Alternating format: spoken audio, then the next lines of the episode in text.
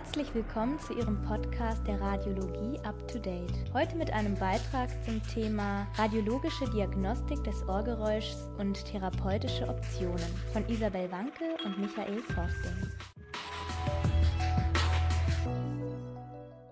Einleitung Tinnitus ist ein sehr weit verbreitetes Symptom.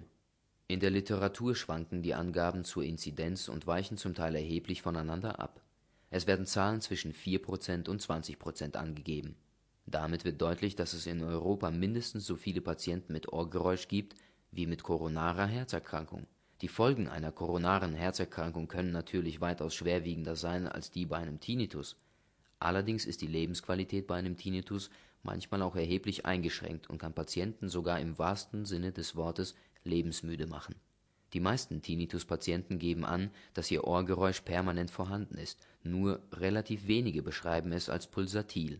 Bei diesen Patienten kann der Tinnitus klinisches Zeichen einer lebensbedrohlichen Erkrankung sein. Symptome Der Tinnitus ist definiert als individuelle Geräuschwahrnehmung. Der Betroffene nimmt Geräusche wahr, die keine äußere, für andere Personen wahrnehmbare Quelle besitzen. Klassischer Tinnitus Typisch ist ein permanentes Pfeifen oder Quietschen als Dauerton im Ohr. Die Ursachen dieses Tinnitus sind sehr vielfältig. Therapeutisch ist zumindest der Radiologe in der Regel machtlos und auch die therapeutischen Optionen des HNO-Arztes sind in vielen Fällen limitiert. Pulssynchroner Tinnitus Der pulssynchrone Tinnitus ist durch ein rhythmisches, vom Patienten im Ohr oder Kopf wahrgenommenes Geräusch gekennzeichnet.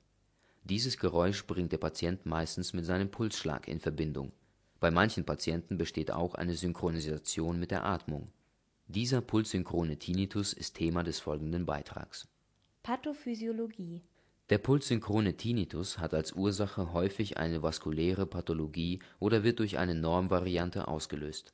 Anders als beim vom Patienten wahrgenommenen klassischen Dauerpfeifton im Ohr gibt es bei mindestens zwei Dritteln der Patienten mit pulssynchronem Tinnitus eine bildmorphologisch erkennbare Ursache, die man unter Umständen behandeln kann bzw. sogar behandeln sollte Ändern sich der Fluss oder die Strömung des Blutes, geht dies auch immer mit einer Änderung der Reynolds-Zahl einher, die den Strömungszustand des Bluts beschreibt. Im Gefäßsystem ist der Blutfluss zwar nie streng laminär, aber vermehrte Turbulenzen kann der Patient als Flussgeräusch wahrnehmen. Turbulenzen werden unter anderem auch durch Viskositätsänderung des Bluts verursacht, so kann sich zum Beispiel eine Anämie initial durch ein pulssynchrones Ohrgeräusch bemerkbar machen Stenotische Gefäßprozesse verursachen ebenfalls Turbulenzen des Blutstroms, die je nach Lokalisation vom Patienten als Geräusch wahrgenommen werden können. Diagnostik Wichtig für die Abklärung des pulssynchronen Ohrgeräuschs ist zunächst die klinische Untersuchung. Dabei ist es natürlich unumgänglich, dass der Untersucher die verschiedenen möglichen Ursachen eines pulsatilen Tinnitus kennt, um alle Informationen zu erhalten. Pulsatiler Tinnitus beim Tinnitus gilt es zunächst herauszufinden, ob es sich wirklich um einen pulsatilen Tinnitus handelt, also um ein der Herz oder Atemfrequenz angepasstes Ohrgeräusch.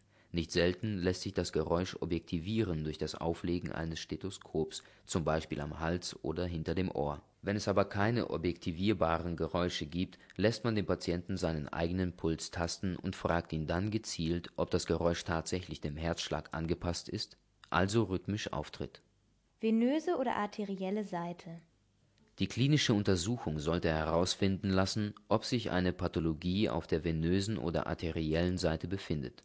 Durch zervikale Kompression zunächst des venösen Systems und durch etwas erhöhten Druck auf das arterielle System, die hintereinander auf beiden Seiten durchgeführt werden sollte, lässt sich relativ einfach bestimmen, ob ein Problem auf arterieller oder venöser Seite vorliegt das Geräusch reduziert sich bzw. verschwindet vollständig, mitunter auch erst durch gezielte Kompression bestimmter Gefäße, zum Beispiel der Arterie occipitalis am Warzenfortsatz.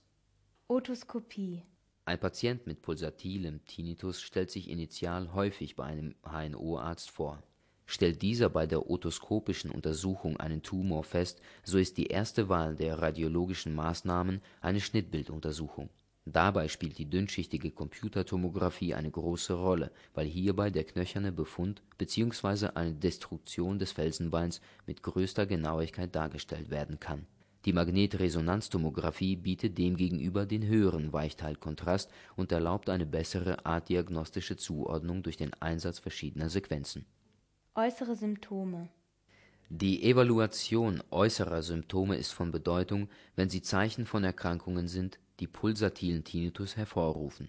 Weist ein Patient zum Beispiel ein blasses Hautkolorit auf, könnte dies Zeichen einer Anämie sein, die mit pulssynchronem Ohrgeräusch einhergehen kann Blutuntersuchungen sind hier ein Baustein der Ursachenabklärung. Weitere äußere und klinische Merkmale sind zum Beispiel bei der benignen intrakraniellen Hypertension wegweisend. Die Merkmale sind sehr klassisch und sollten, da die benigne intrakranielle Hypertension nicht selten Ursache eines pulsatilen Tinnitus ist, abgeklärt werden. Fettleibigkeit, junge Patienten, Visusminderung durch Papillenödem klassischer Befund in der Magnetresonanztomographie-Untersuchung. Die definitive Diagnose wird durch eine Lumbalpunktion gestellt, die einen erhöhten Liquordruck größer als 20 cm Wassersäule ergibt. Gefäßstatus Das Ohr, ein Teil der Schädelbasis, liegt in unmittelbarer Nähe zu wichtigen und großen arteriellen und venösen Gefäßen. Lässt sich durch die klinische Untersuchung klären, ob eine venöse oder arterielle Pathologie vorliegen kann müssen die supraaortalen Gefäße genau abgeklärt werden.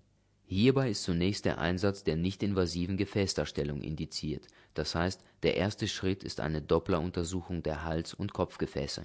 Da sich mit dem Ultraschall nicht alle Gefäßabschnitte gleich gut bewerten lassen und es einiger Erfahrung des Untersuchers bedarf, ist im Falle eines negativen Befunds die weitere nichtinvasive Abklärung des Gefäßstatus indiziert im Falle eines positiven Befunds würde man gezielt mit Einsatz der Computertomographie oder Magnetresonanztomographie das morphologische Korrelat untersuchen. Hierbei spielt weniger die Art der Bildgebung eine Rolle, also ob Computertomographie oder Magnetresonanztomographie genutzt werden, als vielmehr das richtige Timing der Kontrastmittelgabe zur Darstellung des fraglichen Gefäßabschnitts. Bei einer Computertomographie ist eine native Untersuchung nicht notwendig es sollte direkt eine Computertomographie-Angiografie durchgeführt werden.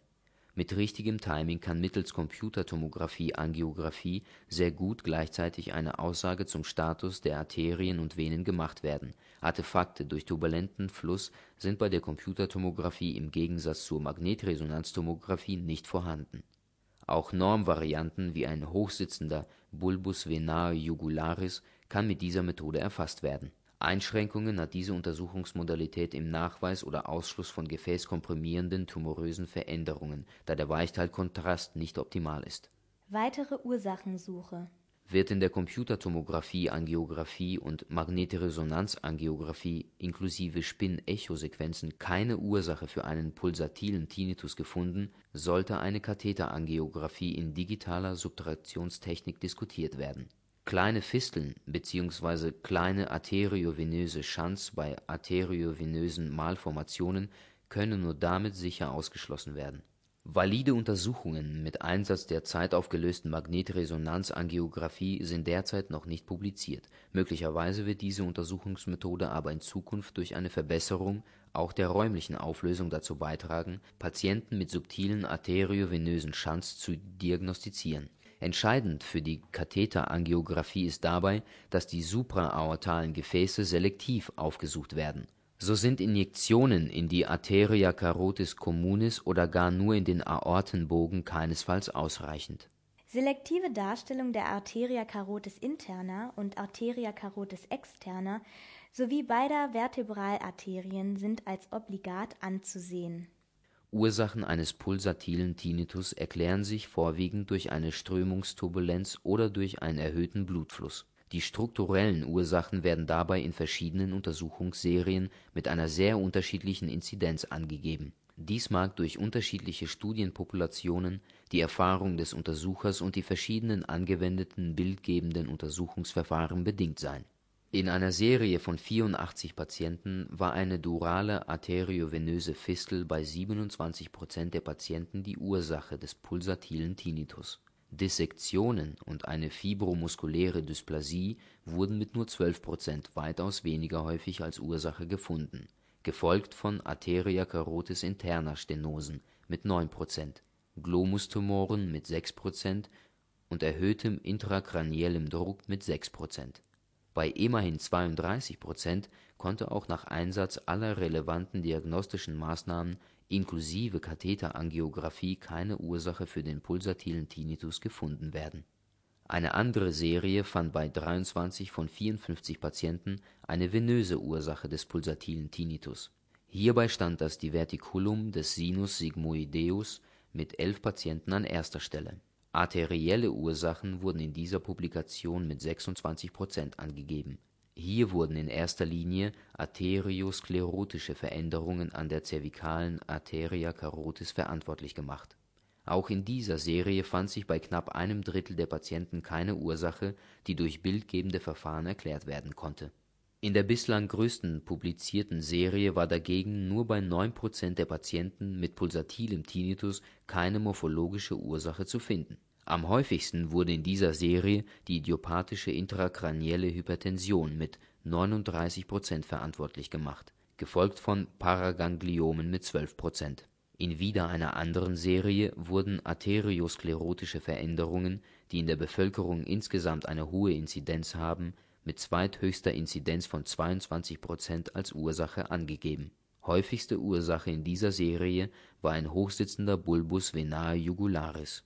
Arterielle Ursachen Normvarianten der Arteria carotis interna Normvarianten wie eine aberrant verlaufende Arteria carotis interna können ein pulssynchrones Geräusch auslösen. Bei einem atypischen Verlauf der Arteria carotis interna durch die Paukenhöhle wird das Strömungsgeräusch direkt fortgeleitet. Diese embryonal entstandene Variante ist recht einfach im Felsenbein-Computertomogramm durch die Darstellung des Arteria carotis interna Verlaufs zu diagnostizieren bei Unsicherheiten kann eine Computertomographie-Angiografie oder Magnetresonanz-Angiografie ergänzend durchgeführt werden. Eine invasive Katheterangiographie ist in der Regel zur Diagnosesicherung nicht notwendig.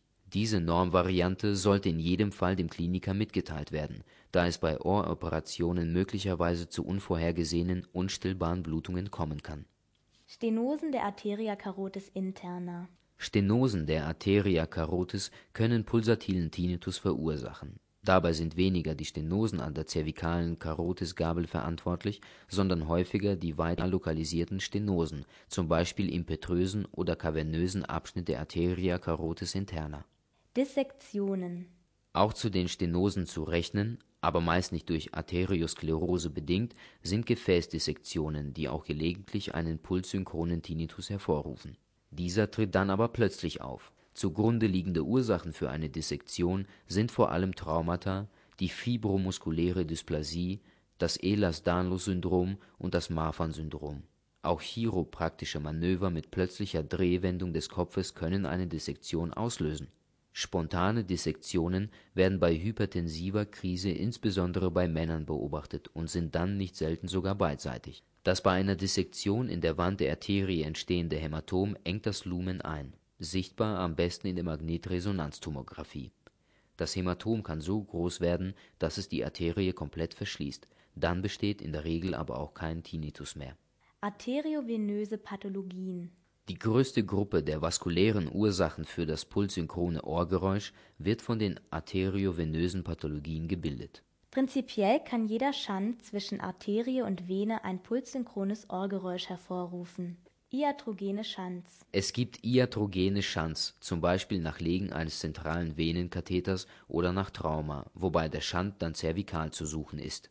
Durale arteriovenöse Fisteln Lokalisation Durale arteriovenöse Fisteln sind pathologische Verbindungen zwischen zur Dura ziehenden arteriellen Ästen zumeist aus der Arterie carotis externa und intrakraniellen venösen Sinus oder Venen.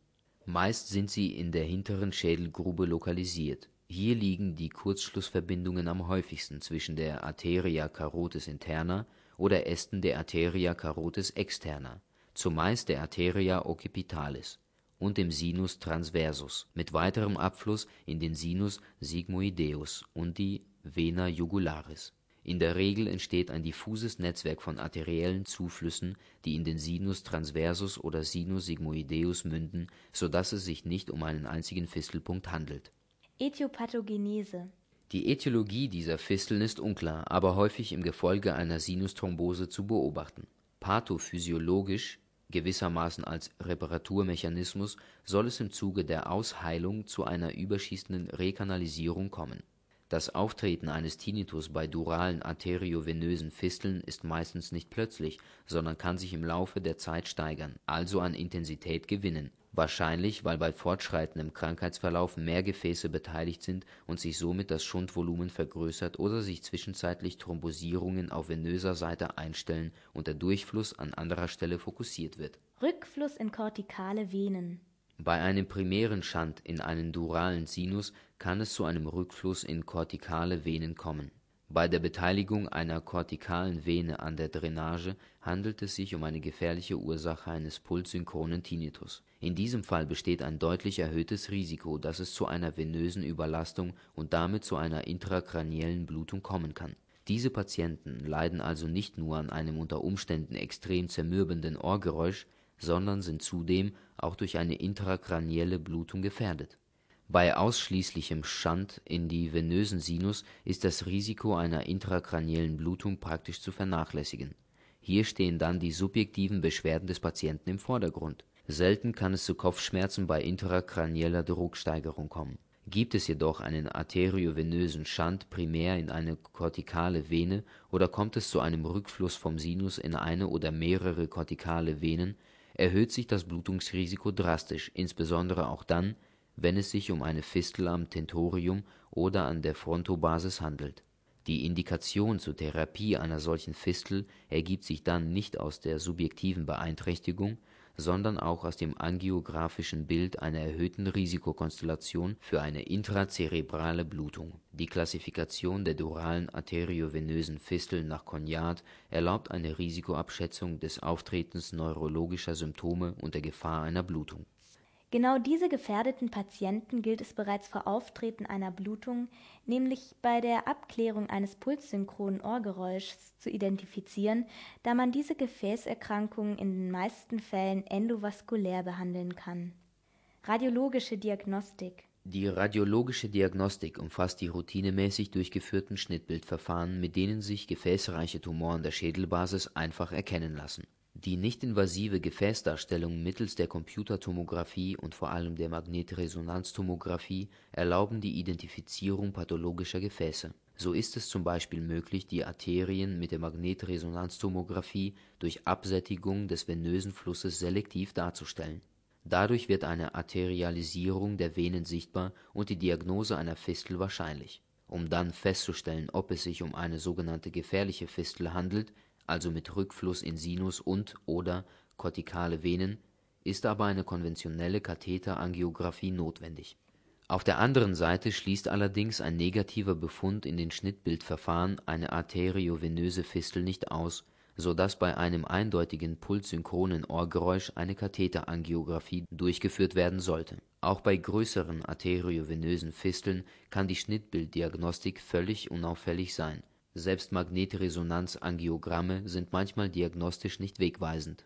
Von einigen Autoren wird daher empfohlen, zusätzlich eine Doppleruntersuchung der Hirn und Gesichtsarterien durchzuführen. Da jedoch auch hier falsch negative Befunde erhoben werden können, bleibt bei allen Patienten mit einem pulssynchronen Ohrgeräusch und unauffälligem Computertomographie-Befund bzw. Magnetresonanztomographie-Befund eine selektive Katheterangiographie indiziert Piale arteriovenöse Malformationen Piale arteriovenöse Malformationen gehen im Vergleich zu duralen arteriovenösen Fisteln deutlich seltener mit einem subjektiv empfundenen Ohrgeräusch einher. Dennoch kommt es vor und die Bildgebung sollte nicht zu lange hinausgezögert werden. Arteriovenöse Malformationen sind Gefäßerkrankungen mit Kurzschluss zwischen arteriellem und venösem System, ohne dass Hirnparenchym zur Drosselung des Drucks dazwischen geschaltet ist die Gefäßwände dieser Gefäßkonvolute sind in ihrer Struktur pathologisch und daher vulnerabel. Hauptmanifestation einer arteriovenösen Malformation ist die intrakranielle Blutung, neben Kopfschmerzen, Epilepsie und nicht durch eine Blutung bedingte fokal-neurologische Ausfälle, selten aber auch ein pulsatiler Tinnitus. Venöse Ursachen Hochstehender Bulbus venae jugularis Normvarianten wie ein hochstehender Bulbus vene jugularis können ein pulssynchrones Geräusch auslösen.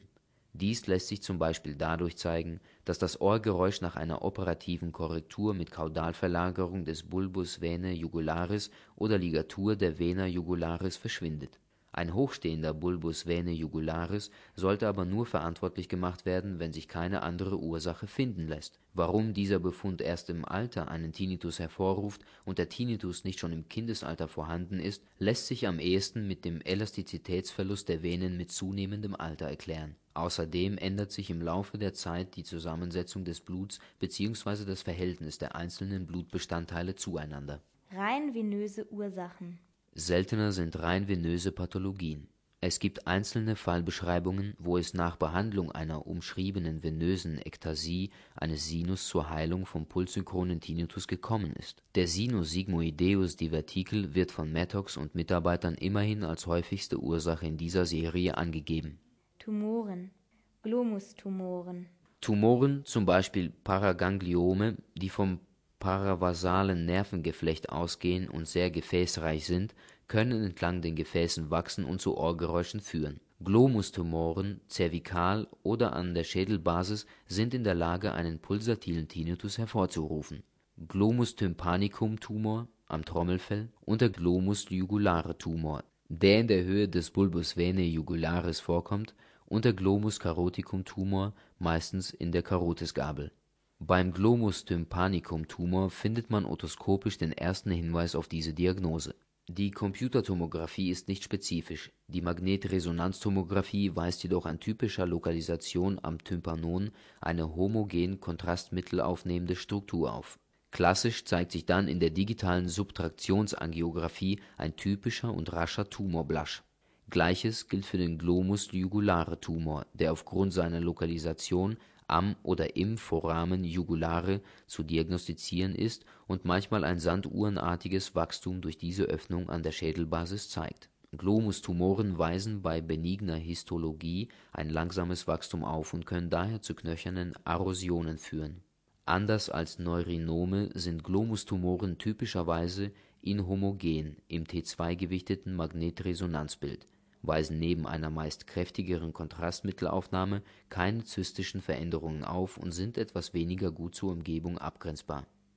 Gefäßeinengung Wenn Tumoren Arterien oder venöse Abflusswege einengen, können ebenfalls Ohrgeräusche entstehen. Prinzipiell kommen hier alle primären knöchernen Tumoren der Schädelbasis in Betracht aber auch knöcherne Metastasen. Exemplarisch sei hier der Fall eines jungen Mannes mit juveniler Xanthogranulomatose erwähnt, der tatsächlich nur einen pulsatilen Tinnitus als Erstsymptom angab. Die tumorösen Veränderungen, die das knöcherne Skelett befallen und aus fettspeichernden Histiozyten bestehen können sich auch an der knöchernen Schädelbasis manifestieren und durch direkte Infiltration bzw. durch den raumfordernden Effekt den Abfluss über den Sinus sigmoideus beeinträchtigen. Therapeutische Optionen Die endovaskulären Therapieverfahren nehmen mittlerweile eine Schlüsselrolle in der Behandlung struktureller Ursachen für einen pulsatilen Tinnitus ein. Prinzipiell sollten mögliche Ursachen des pulsatilen Tinnitus nur dann behandelt werden, wenn die zugrunde liegende Pathologie ein Morbiditätsrisiko darstellt und das Risiko einer Behandlung vertretbar ist. Liegt eine Pathologie vor, die keine lebensbedrohliche Gefahr für den Patienten bedeutet, der Patient aber durch den Tinnitus in der Lebensqualität derart eingeschränkt ist, dass er Suizidgedanken hat, sollte die Behandlung auch durchgeführt werden. Die Therapie arterieller oder venöser Pathologien kann in der Regel endovaskulär durchgeführt werden, wobei der Zugangsweg entweder arteriell oder venös ist Arteriosklerotisch bedingte Stenose Eine arterielle arteriosklerotisch bedingte Stenose wird entweder mit einem Mikroballon dilatiert, gegebenenfalls zusätzlich gestentet oder direkt mit einem ballonmontierten Mikrostent behandelt. Vor diesem Eingriff müssen die Patienten mit Thrombozyten-Funktionshemmern behandelt werden, optimalerweise mindestens eine Woche im Voraus mit doppelter Plättchenhemmung. Eine individuelle Testung der Wirksamkeit der verschiedenen Plättchenhemmer vor Therapie ist sinnvoll diese Medikation wird dann in aller Regel noch mindestens sechs bis zwölf Wochen postinterventionell verabreicht, um dann auf eine Monotherapie mit ASS umzusteigen, die lebenslang eingenommen werden sollte. Stenose durch Dissektion Ist eine arterielle Stenose durch eine Dissektion verursacht, so ist eine endovaskuläre Therapie nur dann indiziert, wenn die Stenose hämodynamisch wirksam ist und neurologische Symptome verursacht Besteht keine akute Indikation zur endovaskulären Therapie, empfiehlt die neurologische Leitlinie zur Therapie der Dissektion in der Akutphase eine Heparinisierung und eine überlappende orale Antikoagulation, die für sechs Monate fortgesetzt wird. Nach Ausheilung der Dissektion verschwindet das Ohrgeräusch in der Regel wieder. Tumoren Gefäßreiche Tumoren werden dann embolisiert, wenn zeitnah eine operative Extirpation geplant ist die Tumorenembolisation wird mit Mikropartikeln oder auch mit Flüssigembolisat durchgeführt. Dieses Vorgehen ermöglicht dem Operateur einen leichteren Zugang zum Tumor und geht durch die Trockenlegung mit weniger Blutverlust intraoperativ einher. Durale arteriovenöse Fisteln Durale arteriovenöse Fisteln sollten behandelt werden, wenn sie ein Blutungsrisiko für den Patienten darstellen und oder der Patient mit dem pulsatilen Tinnitus nicht mehr leben kann der interventionelle Behandlungsansatz duraler arteriovenöser Fisteln beinhaltet das arterielle und das venöse Vorgehen und kann kombiniert angewandt werden. Üblicherweise wird eine inguinale Punktion der Arteria oder Vena femoralis als Zugang gewählt. Die Direktpunktion der duralen arteriellen Gefäße ist jedoch auch möglich. Bei arteriovenösen Fisteln müssen zur definitiven Heilung der durale Fistelpunkt und nicht nur die arteriellen Fieder verschlossen werden der Fistelpunkt wird mit einem Mikrokatheter sondiert. Zur Embolisation verwendet man in der Regel flüssiges Embolisat oder Mikropartikel, um die Kurzschlüsse an den Fistelpunkten auszuschalten. Wählt man einen venösen Zugangsweg, kommen neben Flüssigembolisat gegebenenfalls Platinspiralen oder auch Stents zum Einsatz. Die Embolisation ist in den meisten Fällen kurativ. Sollte eine Restfistel bestehen, muss sichergestellt werden, dass diese Fistel kein Blutungsrisiko für den Patienten mehr darstellt eine Operation ist in Einzelfällen auch möglich, aber je nach Ausmaß der Fistel sehr komplex und aufgrund der Blutungsgefahr eher risikoreich und wird dann meistens in Kombination mit einer präoperativen endovaskulären Embolisation durchgeführt. Piale arteriovenöse Malformationen Grundsätzlich sind piale arteriovenöse Malformationen neurochirurgisch, neurointerventionell oder strahlentherapeutisch behandelbar das Behandlungskonzept ist interdisziplinär zu diskutieren. Wie bei den duralen arteriovenösen Fisteln ist eine endovaskuläre Therapie dann indiziert, wenn der Nidus vor einer Operation oder Bestrahlung verkleinert werden soll. Mit einem neuen Flüssigembolisat gelingt es allerdings zunehmend vorwiegend bei kleineren arteriovenösen Malformationen, eine komplette Obliteration der arteriovenösen Malformation zu erreichen, ohne dass eine weitere Therapie notwendig ist Kernaussagen Pulssynchrone Ohrgeräusche entstehen ohrfern und haben fast immer eine vaskuläre Ursache. Diagnostisch sind oft alle Routineverfahren der Radiologie, also Computertomographie und Magnetresonanztomographie mit ihren Angiographie-Varianten und die Katheterangiographie nötig, um die Ursache zweifelsfrei aufzudecken. Wichtig dabei ist, gefährliche Ursachen für das pulssynchrone Ohrgeräusch zügig zu diagnostizieren, um eine Hirnblutung zu verhindern. Endovaskuläre Behandlungstechniken haben heute bei der Therapie der vaskulär bedingten Ohrgeräusche sehr große Bedeutung. Wir hoffen, Ihnen hat unser Podcast gefallen und wünschen Ihnen viel Spaß bei der Umsetzung. Bis zum nächsten Mal.